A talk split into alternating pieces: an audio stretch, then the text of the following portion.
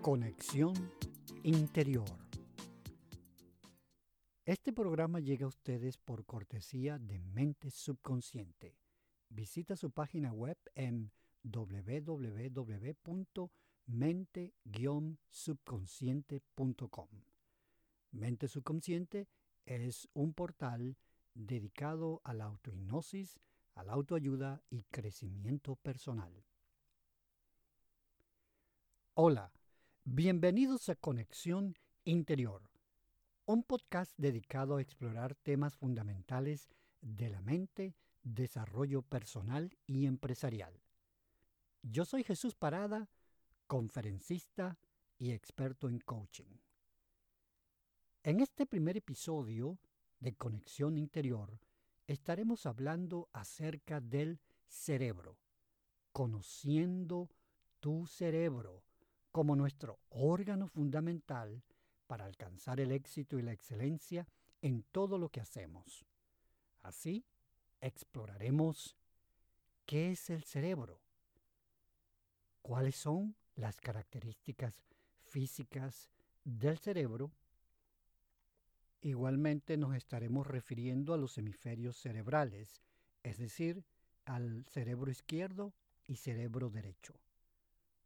Luego conversaremos acerca de las funciones del cerebro y por último nos referiremos a algunas curiosidades del cerebro. Bien, y sin más dilación entonces comencemos. Vamos a explorar qué es el cerebro. En definitiva, ¿qué es el cerebro? El cerebro es el centro de control del cuerpo que coordina las funciones vitales requeridas para sobrevivir. También se dice que el cerebro pues controla los movimientos y procesa la información sensorial. Asimismo, el cerebro almacena las memorias de nuestra vida y crea la conciencia, la imaginación y el sentido de nuestra existencia. Es decir, nos hace conscientes de que existimos como persona, como individuo, como un ser humano con su propio yo. La relación entre el cuerpo humano y el cerebro tiene una larga historia de debates entre científicos y filósofos. Así, por ejemplo, en el antiguo Egipto, el cerebro fue considerado tan solo como un sistema para generar calor. Imagínense ustedes, un sistema para generar calor. Nada más. Así de simple. Pero por el contrario, los egipcios consideraban al corazón como el centro de todas las emociones y pensamientos. Aunque aún hoy en día nuestros sentimientos más significativos son descritos como provenientes del corazón. Es decir, mucha gente todavía hoy en día considera que nuestros sentimientos, nuestras emociones, por ejemplo el amor y el odio, están alojados allí, parten del corazón, se originan allí. Pero sin embargo, la ciencia, específicamente la neurociencia, demuestra que el cerebro dirige todas las actividades del cuerpo humano. Ahora bien, ¿cuáles serían las características físicas de este órgano tan importante? El cerebro es el componente primario del sistema nervioso humano, el cual coordina las acciones del cuerpo con la información sensorial que recibe. Así de importante es el cerebro, nada más y nada menos que el órgano más importante del cuerpo humano.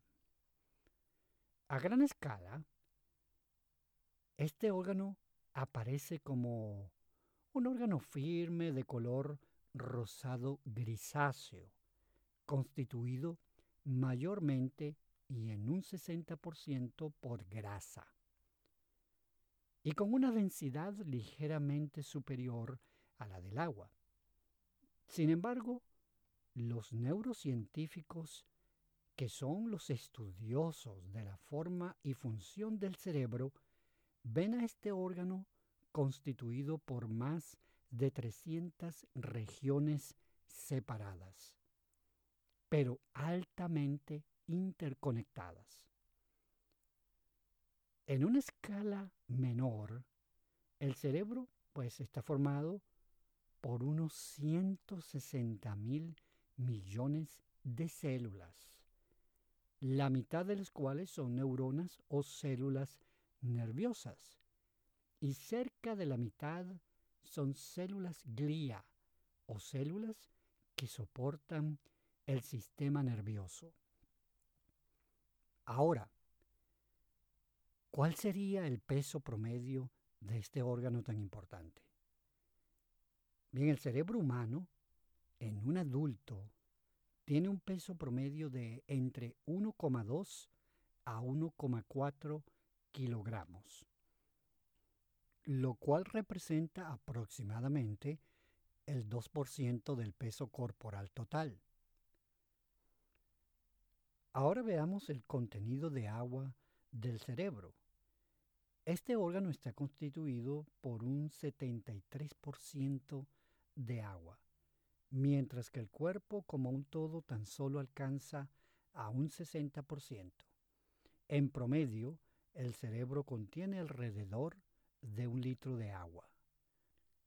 Esto demuestra la importancia de mantenernos bien hidratados, porque el cerebro, en este caso, requiere bastante agua para mantenerse saludable, para dar todo su potencial, pues necesita estar bien hidratado. Nada menos que requiere un 73% de agua en cuanto a su composición y bueno, en general más o menos contiene cerca de un litro. Ahora veamos la materia gris. ¿Qué es la materia gris?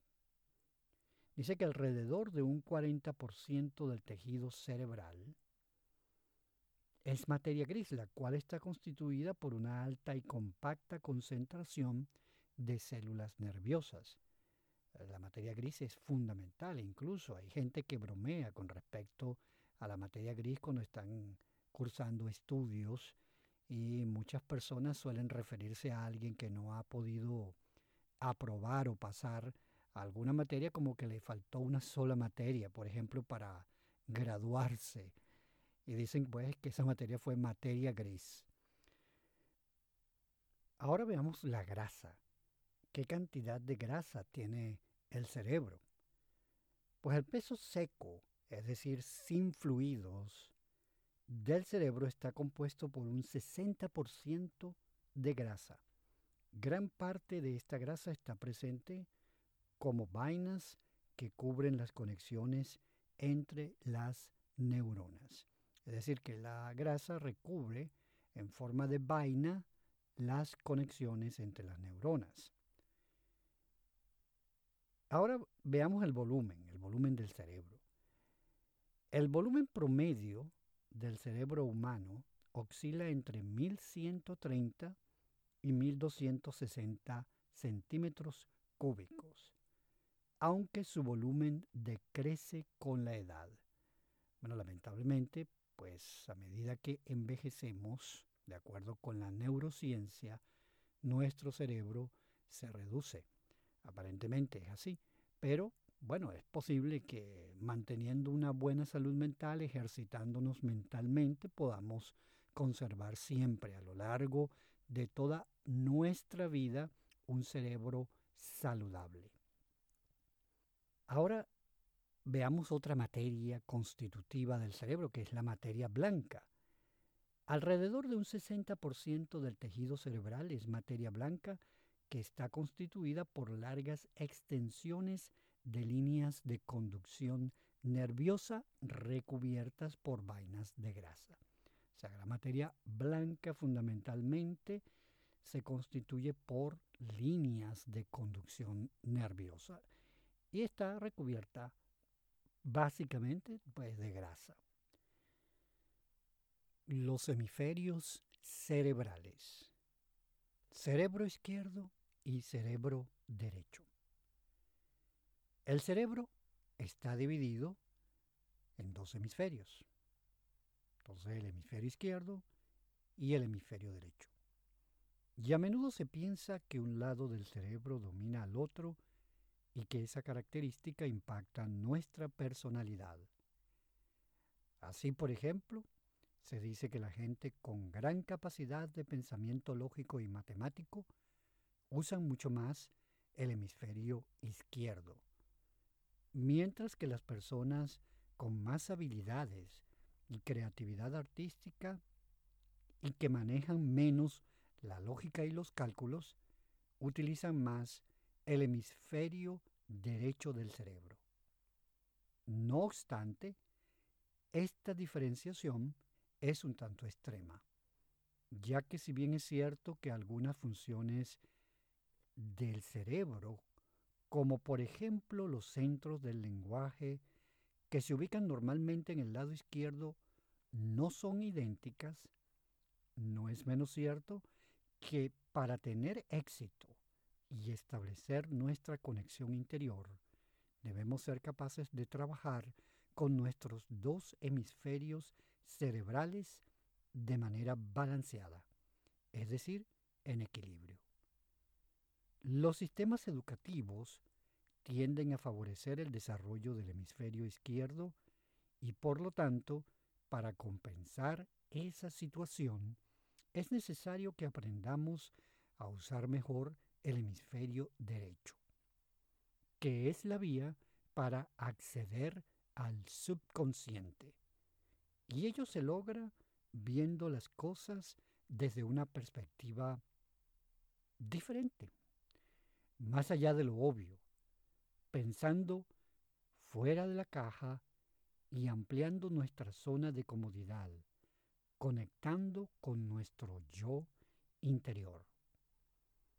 La relajación y la meditación son los métodos más naturales y eficaces para tranquilizar la mente y conectar con ese poder interior que nos permite conseguir resultados positivos y altamente eficaces. Acerca de la relajación y meditación hablaremos en episodios posteriores. Entonces, los hemisferios cerebrales se complementan, mientras el hemisferio izquierdo se caracteriza por ser detallista, mecánico, sustancial, ve en blanco y negro, es escéptico, allí radica el lenguaje fundamentalmente, es lógico, es cerrado, cauteloso, repetitivo, verbal, analítico y además maneja la memoria. El hemisferio derecho, por su parte, es amplio, creativo, representa pues lo esencial, los colores, es receptivo. Allí también es posible pues ejercitar la meditación, es artístico, abierto, aventurero, innovador, intuitivo, sintético y espacial. De manera que estos hemisferios trabajan de manera complementaria, ellos se complementan, es decir, trabajan de manera coordinada, complementándose el uno al otro. Funciones del cerebro. Nuestro cerebro tiene, entre otras, las siguientes funciones. En primer lugar, tenemos la memoria.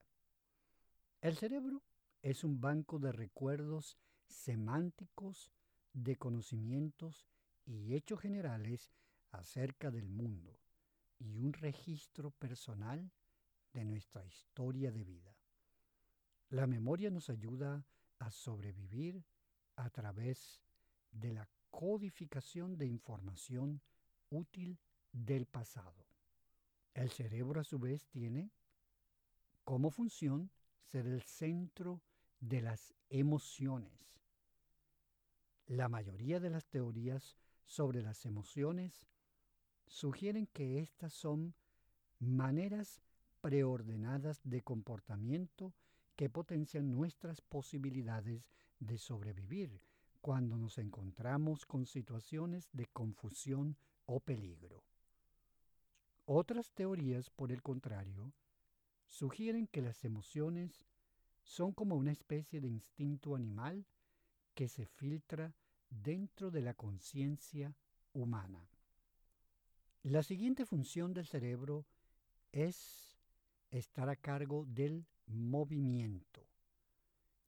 Para contraerse, los músculos dependen de los impulsos eléctricos que llevan las señales nerviosas a través del cerebro y el cuerpo.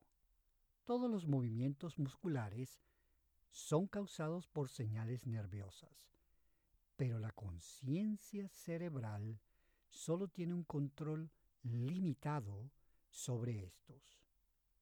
Y así, también vamos a hablar de la otra función cerebral, que es la función de control. Los sistemas fundamentales del cuerpo son los sistemas respiratorio, circulatorio, digestivo, entre otros. Están todos bajo el control del cerebro, el cual adapta sus funcionamientos para adecuarlos a las necesidades del organismo. Otra de las funciones del cerebro, y esta es una función realmente importantísima de nuestro principal órgano, y es la función de pensamiento. En el cerebro es donde los pensamientos y la imaginación tienen lugar. El pensamiento es una actividad cognitiva que nos permite interpretar el mundo a nuestro alrededor, mientras que nuestra imaginación nos ayuda a considerar posibilidades en la mente sin la intervención de los sentidos. Entonces, esa es la función de pensar, de pensamiento. Ahora la otra función importante, otra de las funciones importantes del cerebro, es la experiencia sensorial. La información que llega de todas partes de nuestro cuerpo es procesada por el cerebro para crear un cuadro detallado de lo que nos rodea. El cerebro filtra gran cantidad de la data sensorial que considera como irrelevante, es decir, no fundamental para nuestra existencia o supervivencia. Y la otra importantísima función del cerebro es la función de comunicación. Una característica única de nuestro cerebro son los centros del habla que controlan la formulación del lenguaje y la ejecución muscular para producirlo, es decir, para efectivamente poder hablar. El cerebro también usa un sistema de predicción para comprender lo que alguien está diciendo. De manera que podemos ver que la comunicación pues tiene toda una serie de elementos fundamentales para poder producir el lenguaje, para poder comunicarnos.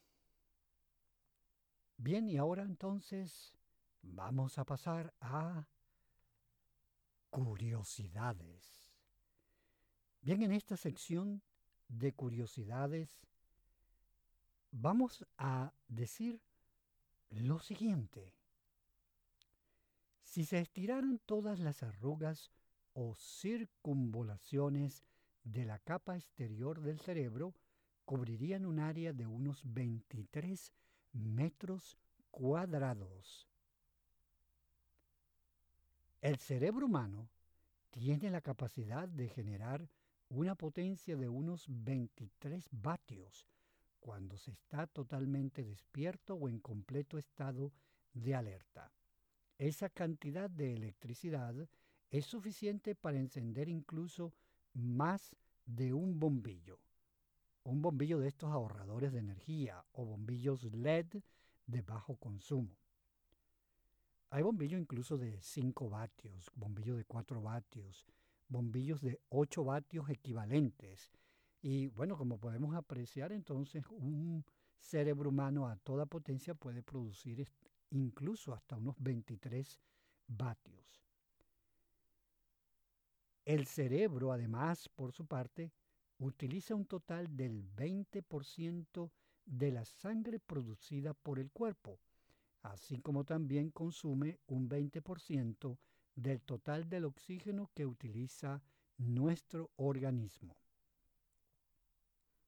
Por otra parte, los vasos sanguíneos del cerebro miden alrededor de unos 160.934 kilómetros de longitud, nada más y nada menos,